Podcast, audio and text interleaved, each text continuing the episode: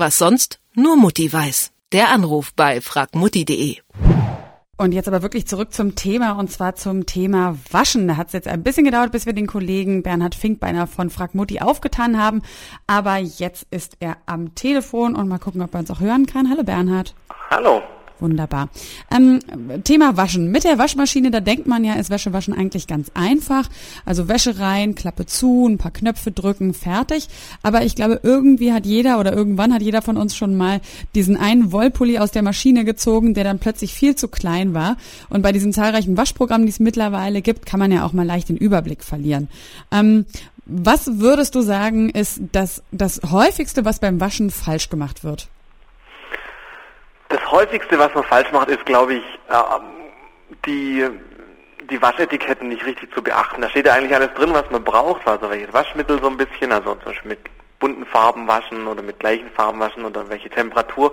Und da kann es dann natürlich schon immer mal wieder passieren, ähm, aus welchen Gründen auch immer, dass man da irgendwie nicht aufpasst und dann wäscht man eben ein Kleidungsstück zu heiß, dann läuft ein oder man, äh, man wäscht die berühmte rote Socke irgendwie bei den bei den weißen Händen mit und man bekommt dann nachher schöne rosa Hemden. Ähm, ich glaube, das ist jedem schon mal passiert und es passiert immer wieder. Ähm, ich, ich kenne Leute, die behaupten steif und fest, dass es eigentlich überhaupt keinen Unterschied macht, ob man die Farben zum Beispiel voneinander trennt.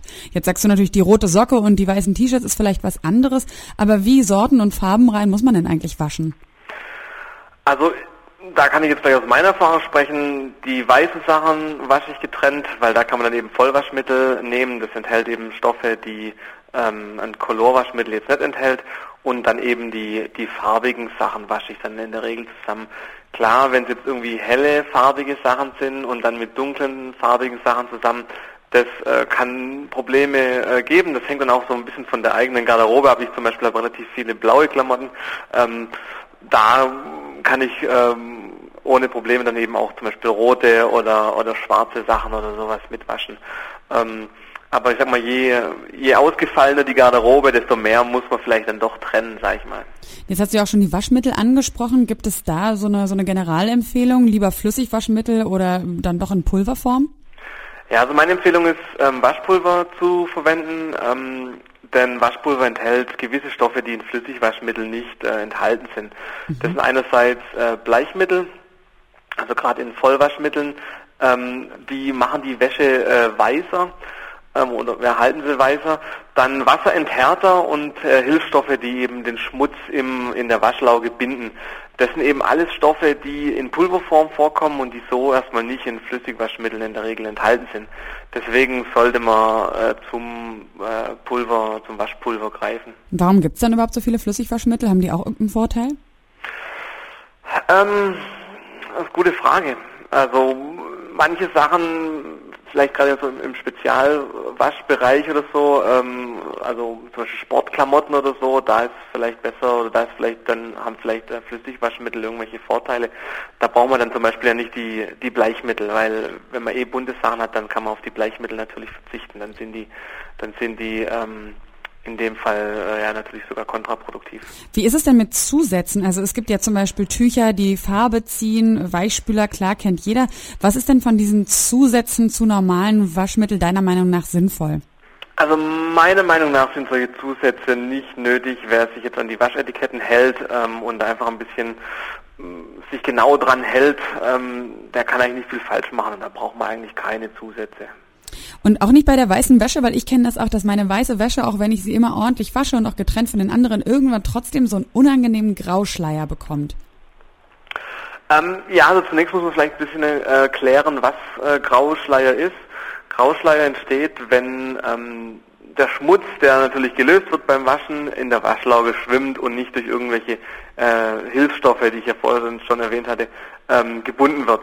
Und mhm. wenn man jetzt dann fertig ist mit Waschen, dann, dann der, der Schmutz setzt sich dann eben als Grauschleier in der Wäsche nach und nach nieder. Also wenn man jetzt die Wäsche immer weiter wäscht, immer wieder, ähm, dann kann es eben sein, dass man diesen, diesen Grauschleier ähm, reinbekommt. Da kann man auch nicht arg viel dagegen tun. Das passiert einfach.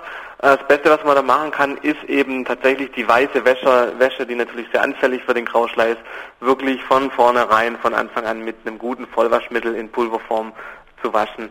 Ähm, so ein Vollwaschmittel hält die Wäsche sauber und da sind eben diese optischen Aufheller äh, mhm. und Bleichmittel drin und da bekommt man die Wäsche oder da hält man die Wäsche sozusagen am, am längsten weiß.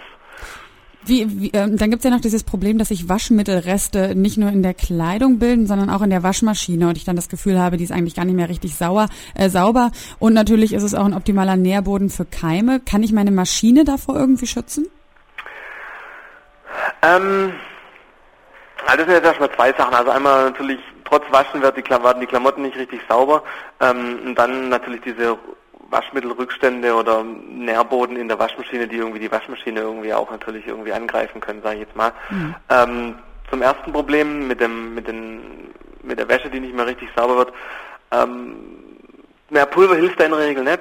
Ähm, was man probieren kann, ist höhere Temperaturen zu verwenden. Also man kann ruhig in der Regel von 30 auf 40 Grad springen. Jetzt höher auf 60 Grad ist dann vielleicht schon ein bisschen heikel. Das muss man, mhm. da muss man sich immer ein bisschen bewusst sein, dass man dann doch irgendwie ein kleines Stück ein Risiko eingeht. Ähm, wenn dann gar nichts mehr hilft, wenn die Wäsche trotzdem irgendwie immer noch müffelt oder so, dann ähm, kann man auch mal schauen, ob man irgendwie mit, mit äh, Gallseife oder Kernseife vorbehandelt, ob es dann besser wird. Klar, wenn dann immer noch nicht immer noch nichts wird, dann oder wenn es dann immer noch nicht besser ist, dann ist es vielleicht auch Zeit, das Kleidungsstück äh, auszumustern oder vielleicht liegt es tatsächlich auch an der an der Waschmaschine dann, also dass die Waschmaschine irgendwie Rückstände hat, ähm, dass da sich vielleicht irgendwelche Keime vermehren, die natürlich dann auch für Gerüche sorgen äh, können. Und da sollte man dann schon hin und wieder mal, sag ich jetzt mal, salopp auf die Umwelt pfeifen und ähm, mal Wäsche mit 90 Grad durchlaufen lassen, also irgendwie weiße Handtücher, Bademantel, solche Geschichten.